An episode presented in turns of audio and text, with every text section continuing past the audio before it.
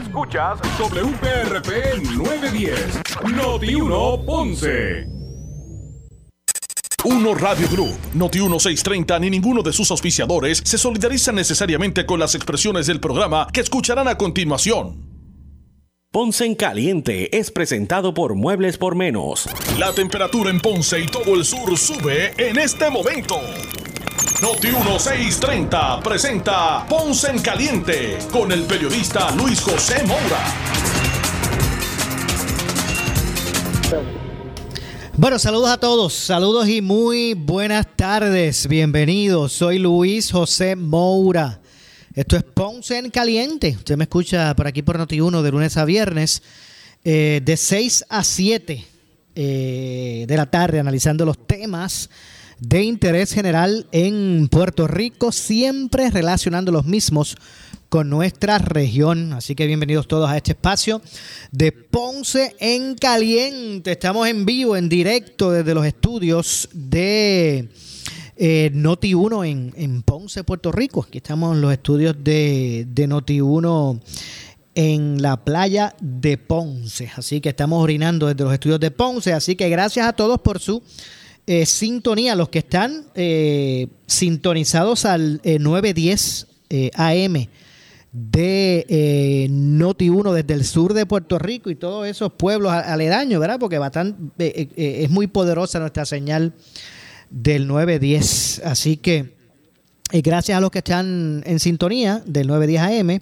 y también a los que nos escuchan a través de la frecuencia radial FM, así mismo como lo escucha, con toda la calidad de sonido que eso representa, los que están conectados desde el sur de Puerto Rico eh, escuchando a través del 95.5 en su radio FM. Gracias a todos por su sintonía. Hoy, lunes.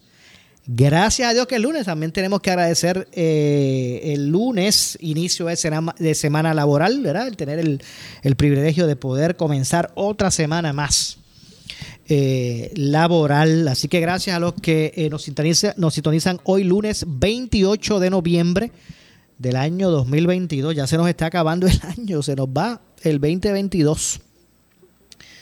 Eh, la verdad que este año se ha ido volando. Eh, bueno, pues gracias a todos. Hoy vamos a hablar sobre varios temas. Obviamente el tema de Luma tiene ha tenido hoy su capítulo también en lo que ha sido el, el análisis público, ¿verdad? Tomando en cuenta que se acerca la fecha eh, de terminación del contrato suplementario que tiene la Autoridad de Energía Eléctrica con la empresa Luma Energy para la eh, ¿verdad? Este, transmisión, para administrar la transmisión y la distribución de la energía eléctrica en Puerto Rico. Eh, y hay un debate sobre eso. Hay varias cosas que inciden, legales y no legales. Por ejemplo, eh, el que todavía no se haya llegado, no se haya resuelto eh, la quiebra en energía eléctrica es algo que incide precisamente en esta situación, en este contrato. Porque la energía eléctrica hay que continuar distribuyéndola y transmitiéndola indistintamente se haya resuelto o no la quiebra, indistintamente se tenga un contrato suplementario, provisional o permanente. Eh, así que, y en ese sentido, pues ha traído consigo varios, varios retos. Esta mañana se hablaba de ese de esa petición de los presidentes legislativos al gobernador para sentarse con relación al día para dialogar sobre eh, cuál será el futuro de, este contrato o de, la transmisión y distribución de la energía a partir del 30. El gobernador también habló en, el sentido de que ¿verdad? abrió las puertas a, precisamente eh, al diálogo. Me parece que hay que tanto el poder legislativo como el poder eh, ejecutivo, en este caso el gobernador, en el otro los presidentes camerales, pues están en sus posturas. Usted ha escuchado a la legislatura abogar por la cancelación de ese contrato, usted ha escuchado al gobernador, por otro lado, pues esbozar razones por la cual debe continuar el mismo. Vamos a ver qué grado de... Aunque me parece que la legislatura eh, está consciente de la necesidad de la contratación de una empresa a esos efectos.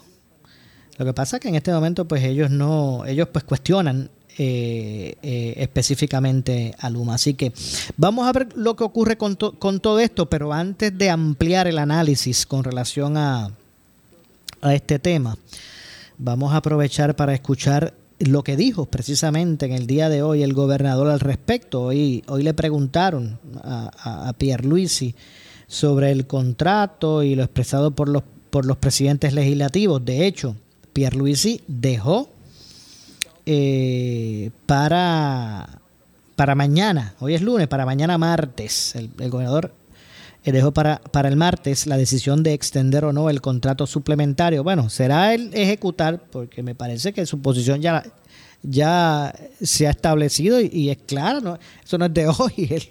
Él, ha reiterado eh, su postura con relación a esto, ¿verdad? Ya eh, desde hace tiempo. Así que dejó para el martes la decisión de extender o no el contrato suplementario de Luma Energy a solicitud de los presidentes legislativos, José Luis Dalmau. Eh, del Senado y Rafael Tatito Hernández de la Cámara, eh, a pesar de la posición de, de, de él, ¿verdad? A favor de la permanencia eh, de la empresa contratada para, para la transmisión y distribución de la energía, que, pues, que es Luma Energy. Pero vamos a escuchar ¿verdad? lo que dijo en récord hoy, para récord hoy, ante las preguntas de, de los medios eh, sobre este asunto. Escuchemos a, a Pedro Pierluisi. Esto ya yo lo he discutido. Vamos a ver si se, me, se nos escapó por aquí un poquito. Vamos a ver si lo podemos escuchar. Esto ya yo discutido públicamente en repetidas ocasiones y los medios han cubierto muy bien este tema. Eh, yo les voy a hacer saber eh, por qué, por ejemplo, pienso que es una pesadilla o una locura eh, cancelar el contrato de Luma. Y se los voy a explicar en detalle ya los medios lo han cubierto, el impacto económico que tiene, el impacto negativo que tiene en la transformación que está en curso, eh, entre otras cosas. Así que ya yo he explicado eso públicamente, pero con mucho gusto me reúno con ellos y se los explico en privado. No en privado, porque aquí nada es privado, pero entre nosotros. Eh, lo discutimos para que entiendan bien mi posición en cuanto a descartar esa opción de, de cancelar el contrato.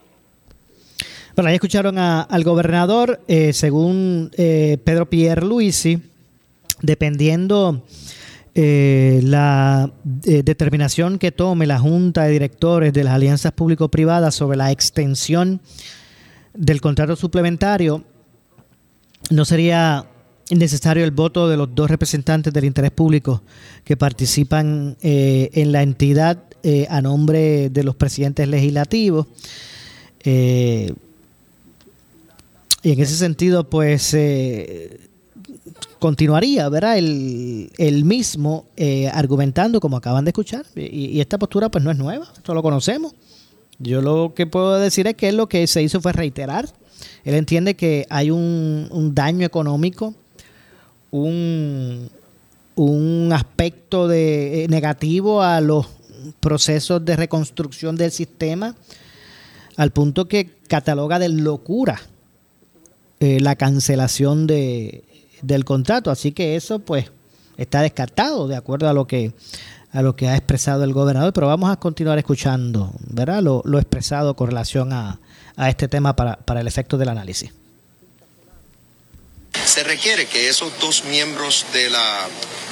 De la... O sea, en, este, en ese sentido ahora se, se refiere ¿verdad? al proceso eh, y los votos de los miembros de los representantes de la legislatura con relación al interés público. Vamos a continuar escuchando. Se requiere que esos dos miembros de la, de la Junta eh, consientan, pero es para solamente cierto tipo de transacción que la propia ley establece. Eh, tengo entendido que este asunto no conlleva lo que se está ahora mismo o que se estará considerando ante la Junta, no necesariamente va a conllevar una transacción de esa naturaleza. No nos adelantemos. Eh, una de las opciones que, como yo he dicho anteriormente, está sobre la mesa es meramente extender el contrato supletorio. Eh, pero eso no conlleva una transacción, eso no es una enmienda al contrato. El propio, 30 de noviembre. pero es que el propio contrato dispone que la autoridad autoridad de las alianzas público-privadas puede eh, solicitar una extensión del mismo y que entonces la, la, la, parte, la alianza público-privada, eh, la Luma, puede acceder a la misma. O sea, así que no nos tenemos que adelantar, esa es una de las opciones que está sobre la mesa. Si esa fuera la opción que la Junta avala, eh, pues eh, la información que tengo es que eso no requiere de un voto positivo o a favor de ambos representantes de los cuerpos legislativos. Bueno, así que básicamente, como dije, el, como escucharon, debo decir, el gobernador pues entiende que dependiendo, según, ¿verdad? según Pierluisi, dependiendo de la determinación que tome la Junta de Directores de la Alianza Público-Privada sobre la extensión del contrato suplementario, ¿verdad? El gobernador entiende que tiene la facultad o le provee, el contrato provee el que eh, el que las alianzas público-privadas, ¿verdad? Puedan, la Junta de Directores de las alianzas público-privadas puedan solicitar la extensión de ese, de ese suplementario, pues a esos efectos, pues ya no, necesitarían el, el, voto de los representantes del interés público que participan en la entidad a nombre de los presidentes legislativos, que es lo que plantearon Tatito Hernández y José Luis Dalmao, que para eh, alguna extensión, la aprobación de alguna extensión de ese contrato necesitarían los dos votos eh, representantes del interés público, ¿verdad? A nombre de los presidentes legislativos, el gobernador entiende que no, que no sería necesario si las alianzas público-privadas eh, peticionan la extensión de ese suplementario, de ese contrato suplementario, porque lo dice el contrato, es lo que argumenta el gobernador ante lo expresado por, por los presidentes. Eh, a juicio de Pierre Luisi, si se aprueba extender el contrato suplementario sin ninguna enmienda y de eh, y los presidentes legislativos pues acuden al tribunal, la Corte le daría la razón al Ejecutivo. Eso es lo que, lo que entiende eh, Pierluisi, porque lo faculta. Dice, eso es lo que Pierluisi establece.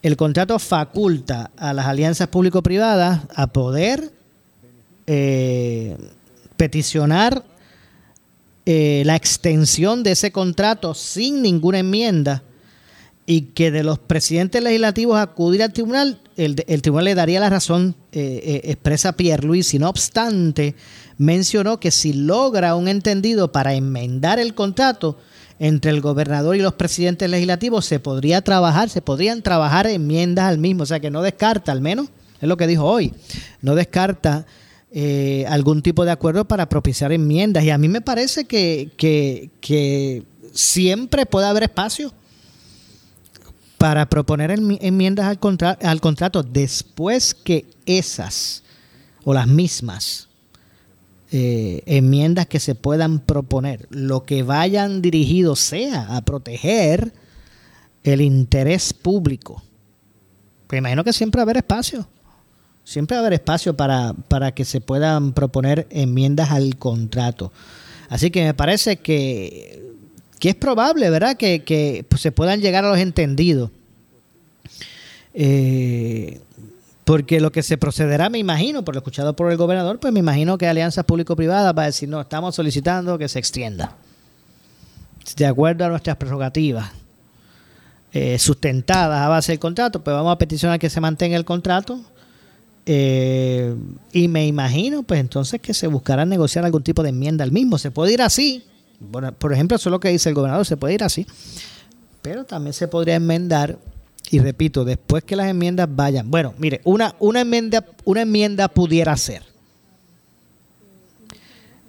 pues establecer algún tipo de empleados mínimos. Si lo que se dice es que hay dificultades, eh, eh, que Luma ha tenido sus dificultades en, en ciertas áreas específicas por falta de personal, pues entonces pues una enmienda pudiese ser un mínimo de empleados para atender la, los imponderables de administrar la, la, transmisión y distribución de la energía. Eso pudiese ser una.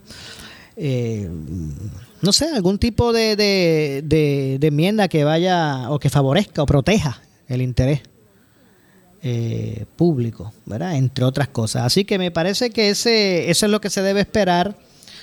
Eh, más allá, más allá de eso, pues eh, me parece que, ¿verdad? Que, que seguirá, eh, no se podrá detener, porque vuelvo y repito, indistintamente no se haya llegado a un acuerdo con relación a la quiebra, los, bonistas, los acreedores, indistintamente todavía no se ha llegado a eso.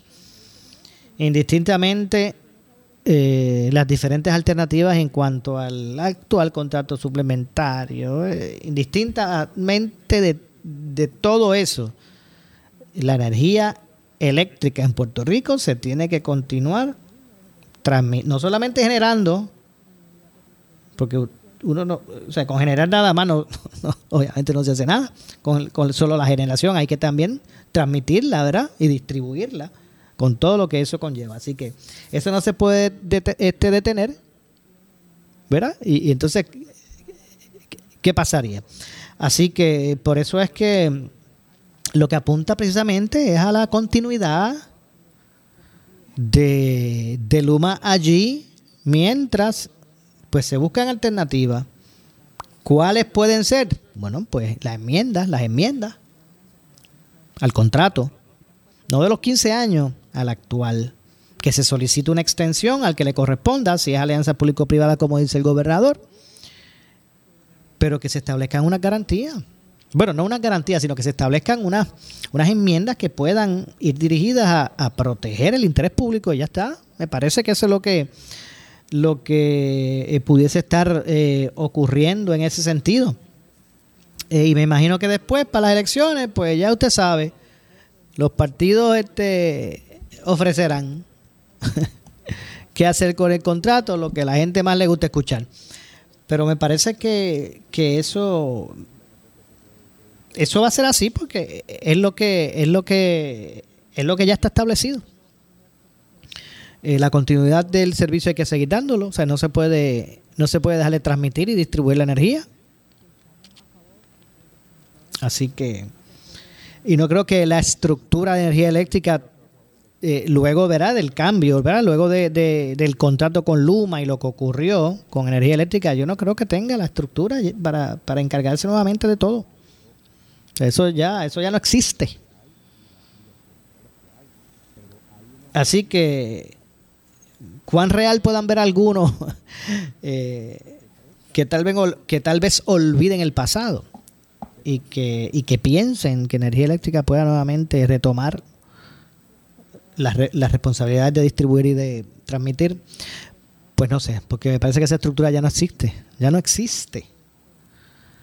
Así que ahí escucharon las declaraciones del, del gobernador y su, su posposición hasta mañana, ¿verdad? De, de, oficializar, porque la postura del gobernador la, la, conocemos, ustedes la acaban de escuchar nuevamente reiterada.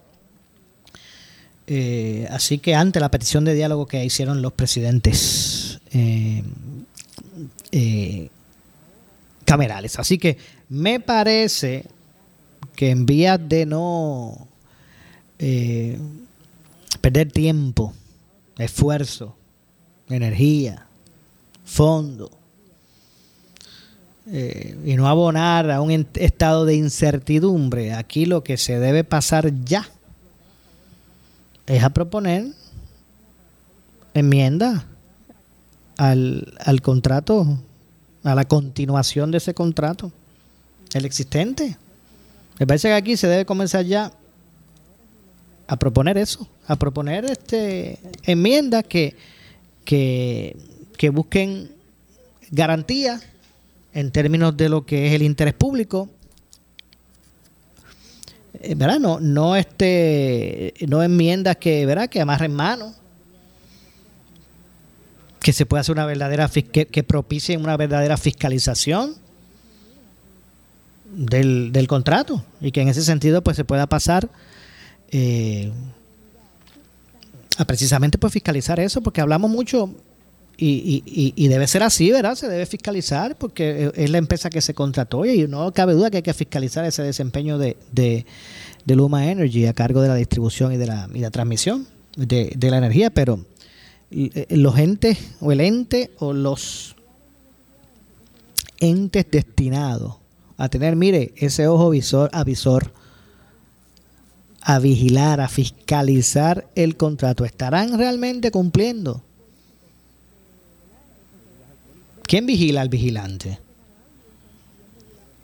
¿Quién vigila al vigilante? Eso también hay que establecer, no solamente eh, ¿verdad? es este la, la eh, las guías que se le puedan dar a través del contrato eh, a, Luma para, para, ejecutar.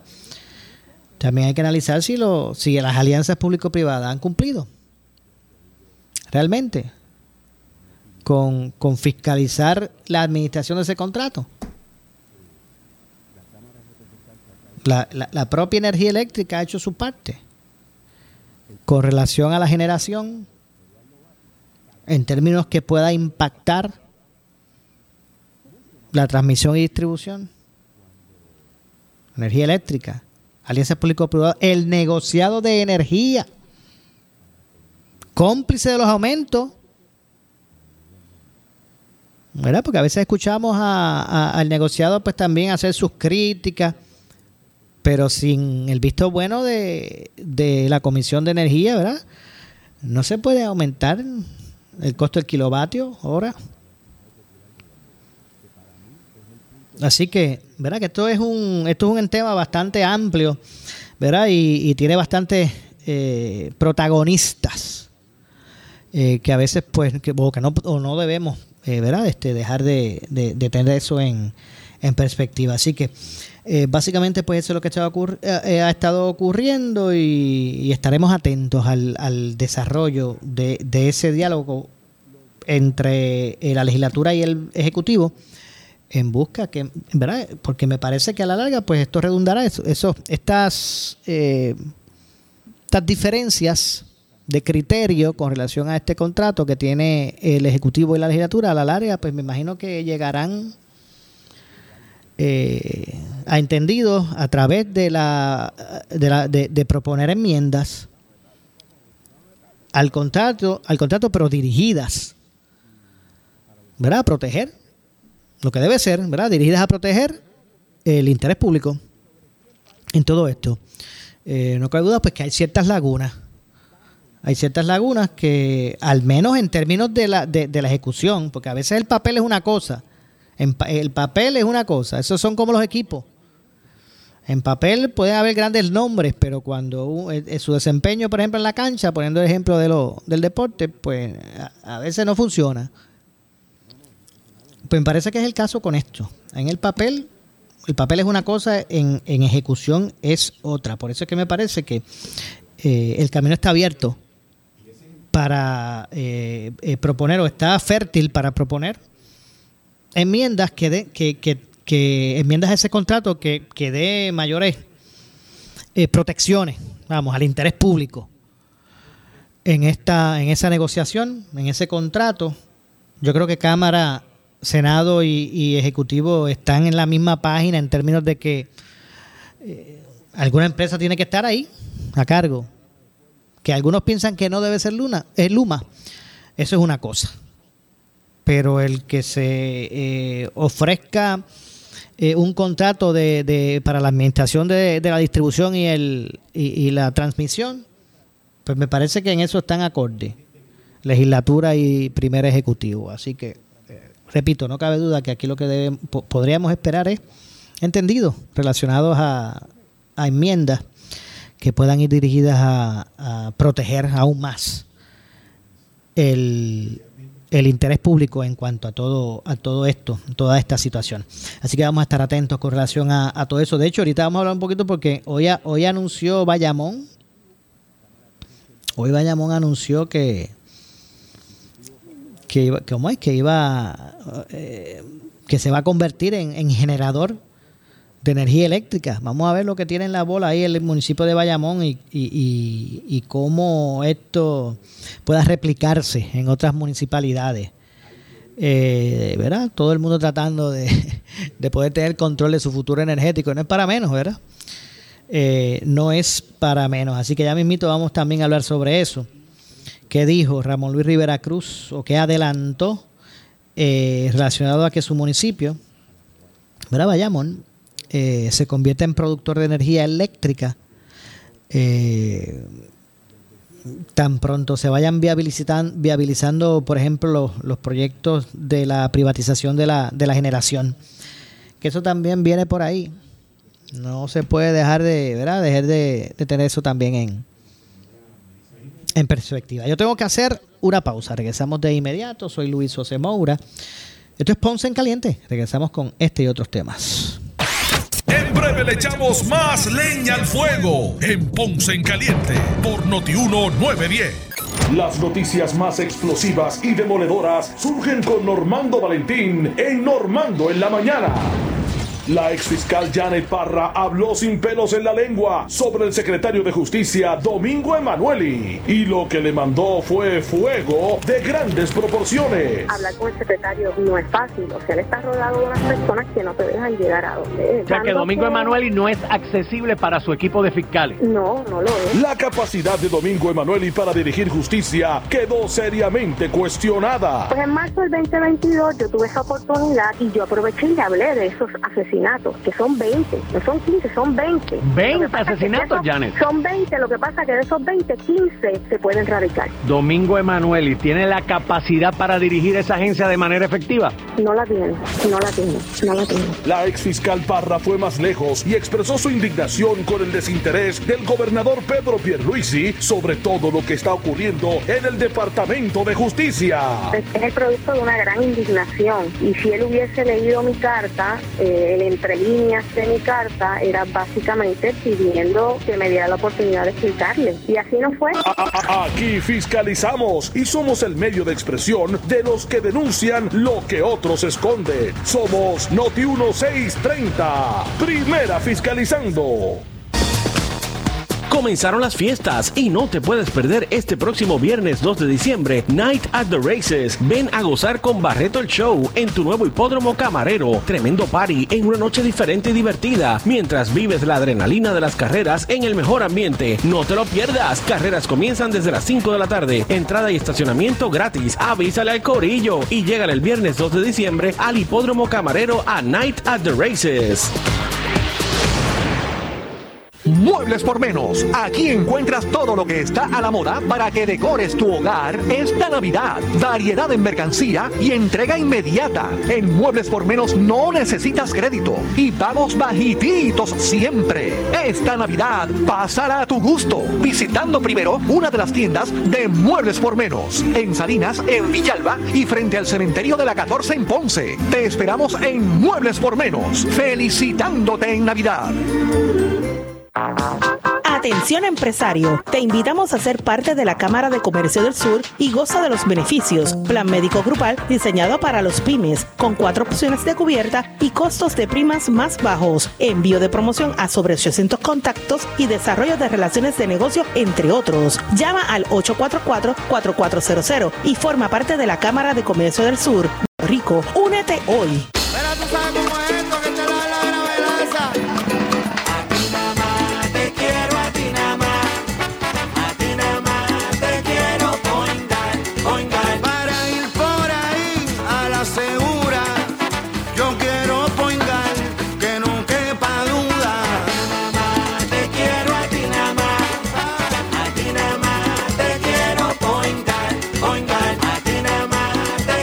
Quiero point Necesitas una enfermera, una ama de llave, necesitas un médico, pañales desechables, suplemento alimenticio o medicamentos. En Hospicio La Paz podemos ayudarle. Hospicio La Paz le provee a cada paciente de enfermedad terminal todos los servicios de cuidado médico en su hogar, a la vez que le ofrece apoyo y soporte emocional y espiritual tanto al paciente como a sus familiares. Hospicio La Paz. Llame gratis al 1-800-981-0032. 1-800-981-0032. Si tienes 40 años o más, la prevención es lo más importante para evitar el cáncer de colon, esófago o estómago. En Advance Endoscopy Center, el único centro de endoscopía ambulatoria acreditado en Puerto Rico, en Ponce Bypass, el doctor Álvaro Raymondé, gastroenterólogo por Certify, cuentan con los equipos más avanzados, incluyendo ultrasonido endoscópico para la detección temprana de lesiones que pueden desarrollarse en cáncer de colon, esófago, estómago y también cáncer de páncreas. Llámanos al 843 1129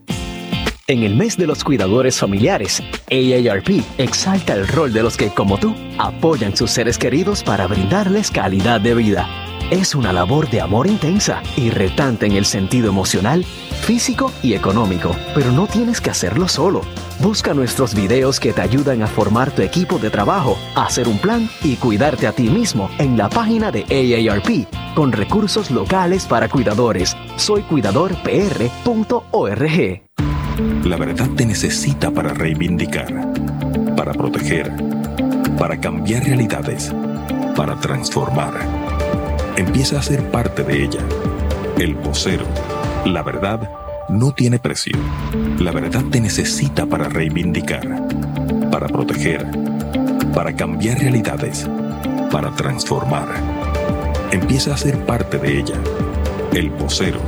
La verdad no tiene precio. Pon tu dinero a trabajar para ti y para ello tu dinero seguro te trae la oferta del doble 5. 5% de interés anual con 5 años de contrato, donde tanto el interés anual como el principal están garantizados. No hay costos para ti, ya que el 5% es neto para hacer crecer tu dinero. Llama a tu dinero seguro al 220-7775. Oferta por tiempo limitado.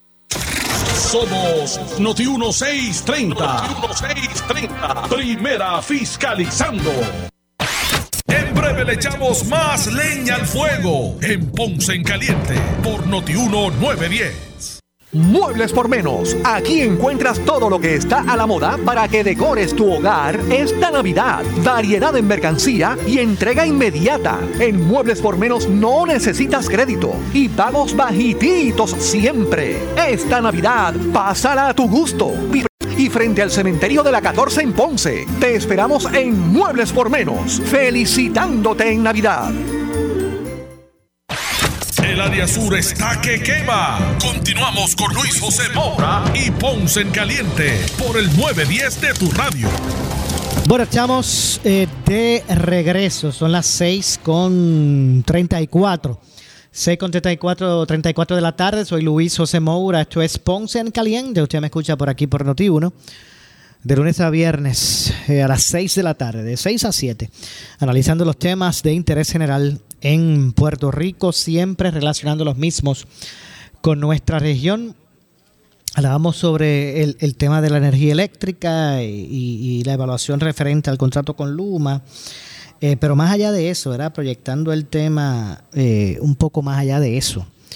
Eh, y es relacionado a lo que prontamente pues será también el establecimiento de, la generación, de la privatización de lo que es la generación de la energía. Esa generación se propone pues también a través de alianzas público-privadas pues se pueda, se pueda establecer, ¿verdad? Que no sea una responsabilidad que eh, que tenga en este caso energía eléctrica, como, como la tiene, ¿verdad? En este momento, a esos efectos hay, hay quienes están esperando que, se abran las puertas de la privatización a la, a la generación. Eh, y no solamente son entes privados, también hay municipios que están pendientes a esa apertura del mercado al ¿verdad? lo que es la, la, empresa privada eh, y que se puedan llegar a estas alianzas con el gobierno para estos propósitos. Repito, no es más que eh, las empresas privadas que están esperando que se abra esa puerta para ellos eh, entrar a hacer sus propuestas, sino que los municipios también, algunos municipios también están esperando eso.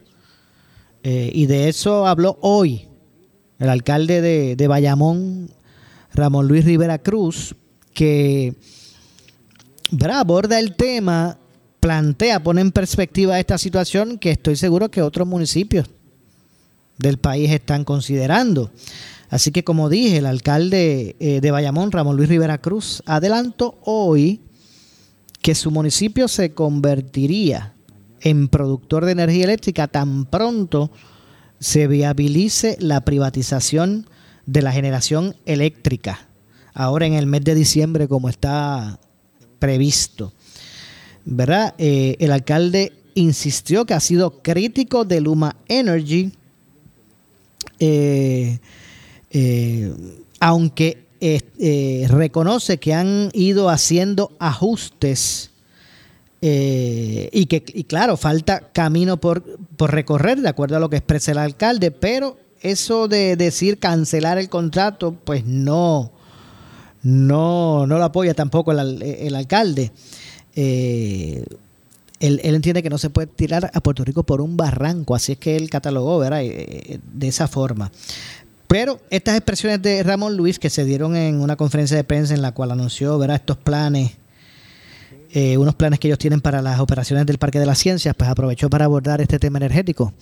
no es para menos, y es lo que están esperando diciembre, que se abran las puertas para, para participar de, de, esa apertura.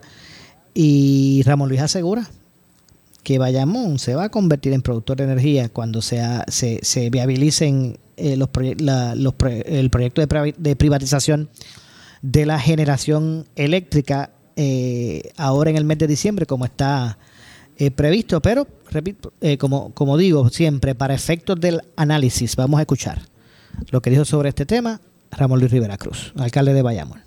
En el momento en que también haya generación privada, ya todo el mundo puede generar. De hecho, nosotros estamos trabajando ya en un master plan en la ciudad de Bayamón y nosotros vamos a generar energía también. Es una de las ideas que tenemos. Eh, y, quizás estoy adelantando una idea que, se está trabajando en estos momentos, pero todo el estacionamiento de Juan Ramón Lubriel con todos los techos de casco urbano nos pueden generar suficientes megas para nosotros mover incluso eh, gente de la periferia, urbanizaciones y negocios de la periferia. ¿Por qué lo podemos hacer? Porque cambió. Antes con la autoridad eso no se podía hacer la autoridad era dueña y señora de todo y determinaba y hacía lo que entendía cuando, cuando ellos querían. Eso, eso cambia ahora. Esa es la realidad. En cuanto a Luma, ustedes saben que yo he criticado a Luma. Y, criticaré a Luma o a cualquier otra institución gubernamental o privada que yo entienda que no está por el camino correcto. Han ido haciendo unos ajustes. Ah, falta camino por caminar. Oh, definitivamente. Claro que le falta camino por caminar, pero de ahí a decir vamos a cancelar y se acabó el evento, no, porque no podemos tirar a Puerto Rico por el barranco. Claro, ahí escucharon las declaraciones de Ramón Luis eh, Rivera Cruz, alcalde de Bayamón, al respecto, eh, sobre Luma y sobre, sobre la, la, privatización de la, de la generación.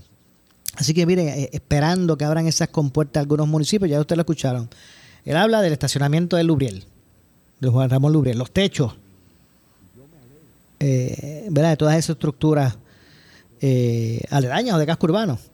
Eh, tengo que revisar nuevamente, eh, ¿verdad? En términos de si se refirió específicamente al casco urbano, no sé, o a, los techos aledaños al, al Louvre, pero que de esa forma ellos participar, ¿verdad? De, de esa apertura que daría la privatización en este al respecto. Así que, ¿cuántos otros municipios plantearán de forma similar? Eh, pues eso lo sabremos prontamente. Así que, eh, como ustedes escucharon, adelantó hoy eh. Esa, esa, esa proyección el alcalde de, de, Bayamón con relación a la generación de la energía. Así que vamos a ver cuál va a ser el desarrollo de, de todo esto. Si el gobierno lo que va a hacer es una un contrato con... Bueno, actualmente existen varios, o sea, no es un ente único el que se encarga de los que se encargan de la generación de la energía, así que lo mismo pudiera pasar a un contratando, ¿verdad? una empresa privada eh, a cargo de, la, de, la, misma, que sean pues los que llegan, que sean los que lleguen a las negociaciones con, con las con las diferentes empresas que ahora mismo pues colaboran en términos de, de la generación de la energía en Puerto Rico, eso sí, pues ya hay una ruta que se estableció y mediante legislación hacia transformar eh, a la transformación de, del sistema ¿verdad? A, lo que es la energía renovable. Eh, así, que, así que en ese sentido hay, hay algunos, eh, algunos eh, métodos que actualmente se utilizan para la generación, como es la de la a través de la quema de carbón, y obviamente la a través del petróleo y bunker 6, ese, eh, pues esos se estarían se estaría descartando, ¿verdad? Eh, eh, al menos esa es la, política pública que, que, está vigente. Así que veremos eh, cuántos municipios pues también entrarán en esta disyuntiva. Ahora en diciembre, cuando el tema pues cobre, cobre vigencia tras lo, establecido a través de, los diferentes ejercicios legislativos. Así que bueno, vamos a estar atentos a lo que a lo que ocurra al respecto y en ese sentido, eh, ¿verdad? ¿Cómo, ¿Cómo abonaría en términos de tal vez la apertura al mercado, de la generación, eh, pudiese redundar, por lo menos eso es lo que muchos aspiran a que, bueno, pues que que pueda haber una competencia de, de, precios eh, bajos, de que, de que pueda impactar el precio de, de, ¿verdad? de lo que es el costo de la, de, la energía, del kilovatio hora, porque habría una apertura, me imagino que empresas querrán competir con, con, con lo que es la venta al gobierno de, de la energía. Actualmente hay empresas privadas, ¿verdad?, que así lo hacen. Vamos a ver si esto pues eh, realmente pues estabiliza eh, los elevados costos, ¿verdad? Que cada, cada, cada año pues se, se, establecen con relación a la energía eléctrica. Y esto pues pueda estabilizar al punto también de que con una, una, eh, una un motor para la generación menos costoso, pues también incida. Al menos eso es lo que se espera. Eh, en términos de los que están apostando precisamente también a la privatización de lo que es el, la, generación de energía, más allá de la transmisión ¿verdad? y la distribución. Eh, sino que también lo referente a ese, a ese asunto. De hecho, eh, y por otro lado, hoy, hoy comenzó un ejercicio interesante y me parece que, que apropiado en términos de, de la planificación ¿verdad? futura y es que el Departamento de la Vivienda, comenzando hoy en Ponce, se celebraron, se celebró una vista pública donde se dio apertura a la, participación ciudadana en términos de, hacer recomendaciones a lo que va a ser el plan, la utilización de unos 184 millones, eh, eh, eh, poco más de eso, ¿verdad? Casi unos 185 millones de dólares que han sido asignados para la recuperación de la zona sur tras los terremotos. Incluso, ¿verdad? También ante los retos que trajo en un momento dado la tormenta tropical Isaías. Así que esos fondos que ya pues se ha predestinado a la utilización ¿verdad? De, parte de los mismos, unas recomendaciones que han hecho los alcaldes de esta zona eh, para identificar dónde deben impactar los mismos, ¿verdad? Estos, estos fondos eh, para, la, para la transformación, o debo decir, para la, eh, recuperación eh, de estas zonas impactadas por los, por los terremotos, pues hoy se dio, una, se dio la vista en Ponce y seguimiento a esta iniciativa del Departamento de la Vivienda de llevar a cabo cinco vistas públicas con el propósito de discutir los cambios que se van a incorporar o se pretenden er, incorporar al plan de acción para el uso de estos fondos CDBG-DR en las comunidades, como dije, impactadas por los terremotos del año 2019-2020, ¿verdad? Y la, y la tormenta tropical eh, Isaías. Estas vistas sobre el plan de uso de, este, de estos fondos, como dije, casi 185 millones, eh, que han sido asignados a la recuperación de, esta zona.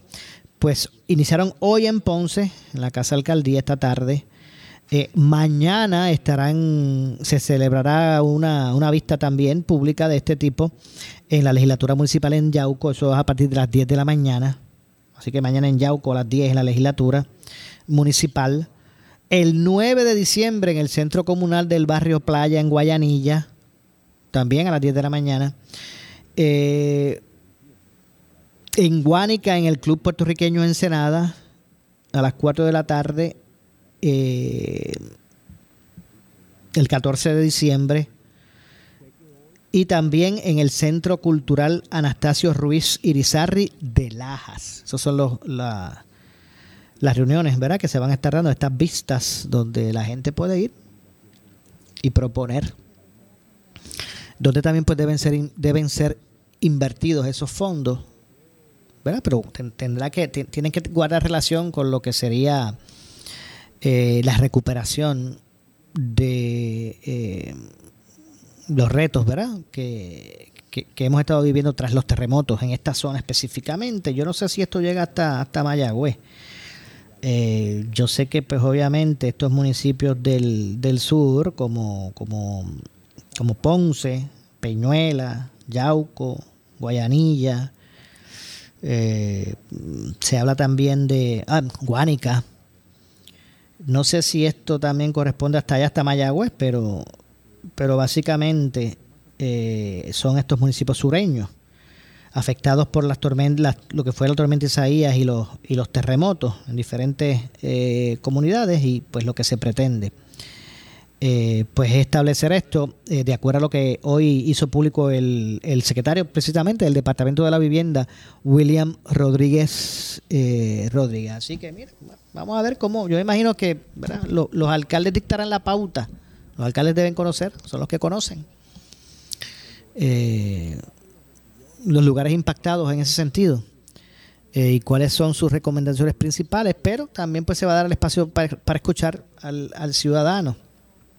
Y no cabe duda de que pues que también es importante conocer de primera mano donde la gente quiere. Eso esto se me esto se me parece a ustedes recuerdan el concepto de, de presupuesto participativo aquí en Ponce se trató de utilizar el concepto. Eh, Carmen Yulín lo, utilizó cuando ganó a la alcaldía, ¿verdad? En lugar de, en aquel entonces, en lugar de ir por San Juan a las comunidades y decirle, bueno, yo lo que tengo para, este, yo lo que, lo que propongo para tal comunidad es una cancha, un centro comunal, lo que tengo son 100 mil dólares para esa comunidad y lo, lo que voy a proponer es esto o lo otro. Pues el presupuesto participativo, pues, eh, eh, ¿verdad? Consta de que la comunidad se visita y se le dice, mira, lo que hay son 100 mil pesos. Así que yo lo que propongo, usted, usted díganme, ¿dónde los usamos? ¿Qué ustedes entienden que es más necesario?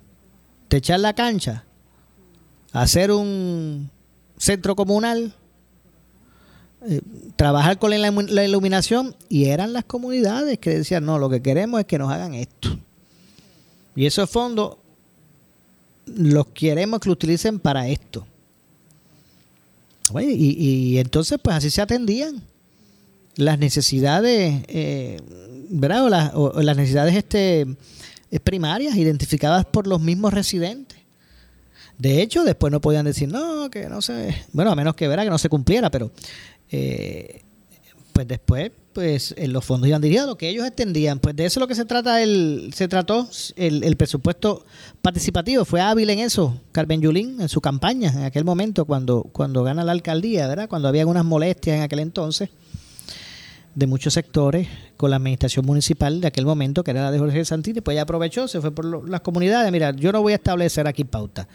El presupuesto, ustedes deciden dónde, dónde lo vamos a gastar.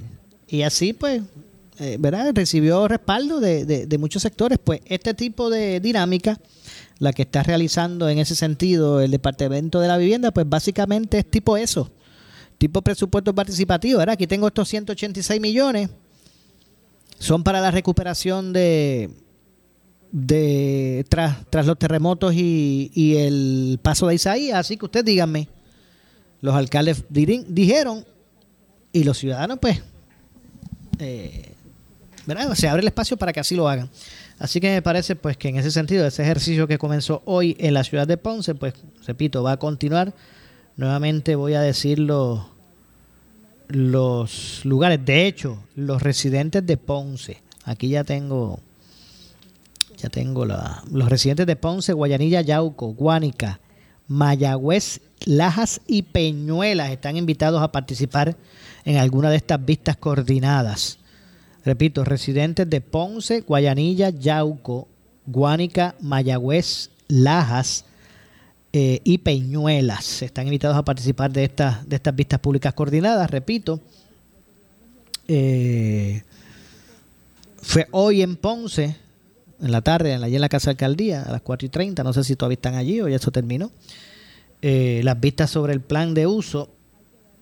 Repito, hoy fue en Ponce, en la Casa de Alcaldía, mañana en Yauco, desde las 10 de la mañana en la legislatura municipal, el 9 de diciembre en el Centro Comunal Playa en Guayanilla a las 10 el 14 de diciembre a las 10 de la mañana en el eh, Club Puertorriqueño en Guánica y también a las 4 de la tarde en el Centro Cultural Anastasio Ruiz del municipio de Laja. Me imagino que hasta allí entonces llegarán los de Mayagüez.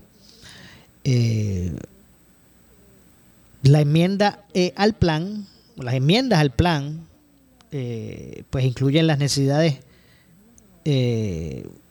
¿verdad? No, todavía no satisfechas tras el paso de la tormenta tropical Isaías. Eh, una, nueva, una nueva evaluación de las necesidades para el uso de la reserva de estos fondos de mitigación, datos sobre los esfuerzos de divulgación pública y participación de las entidades con intereses o intereses luego de la, de la publicación del, del plan original. Así que hay espacio para enmendar ese plan y me parece que se debe propiciar ¿verdad? la participación de, la gente en ese sentido. Vivienda abrió ese periodo para recibir los comentarios eh, del público. Eh, tras publicar el, borrador de, las enmiendas, de las enmiendas al plan de acción. Eh, de hecho, todavía está disponible de forma en online en la página cdbgdr.pr.gov. Repito, cdbgdr, c bueno, es www. repito, www.cdbg-dr.pr.gov. Eh, este esfuerzo pues, de participación ciudadana, junto a la eh, retroalimentación que van a recibir precisamente el departamento pues va a conformar parte de la enmienda final que se va a someter, que, eh, que Puerto Rico va a someter ante la consideración eh, del Departamento de Vivienda y Desarrollo Urbano Federal, ¿verdad? Eh, para, para que se establezca entonces el plan oficial de, de acción al respecto. Así que pendientes al desarrollo. Esperamos que haya participado. A ver si hago las gestiones, a ver si, con, si hablamos conseguimos información al respecto y ya se nos está acabando el tiempo, pero mañana pues tener información más detallada del desarrollo en Ponce. Vamos a ver si podemos conseguir al secretario del Departamento de, la Vivienda para eso y las expectativas pues que se tengan en los, en los próximos eh, municipios. Así que bueno, una oportunidad que también la gente diga, bueno, esos fondos deben utilizarlo también en esto y esto y esto. Repito, mucho más directo que los alcaldes, pues los ciudadanos pues saben dónde es que duele y dónde ha dolido la cosa tras, tras los terremotos. Eh, así que bueno, lamentablemente se nos ha acabado el tiempo. Yo regreso, como dije, mañana, eh, como de costumbre, eh, aquí en Ponce en Caliente. Así que ya mismito viene por ahí el compañero Luis Enrique Falú. Así que tengan todos muy buenas tardes. Ponce en Caliente fue traído a ustedes por Muebles por Menos. Esta es la estación de Enrique Quique Cruz. WPRP 910 AM, W238DH 95.5 FM en Ponce, WNO 630 AM, San Juan, Noti 1 630. Primera fiscalizando. Uno Radio Group, Noti 1630 ni ninguno de sus auspiciadores se solidariza necesariamente con las expresiones del programa que escucharán a continuación.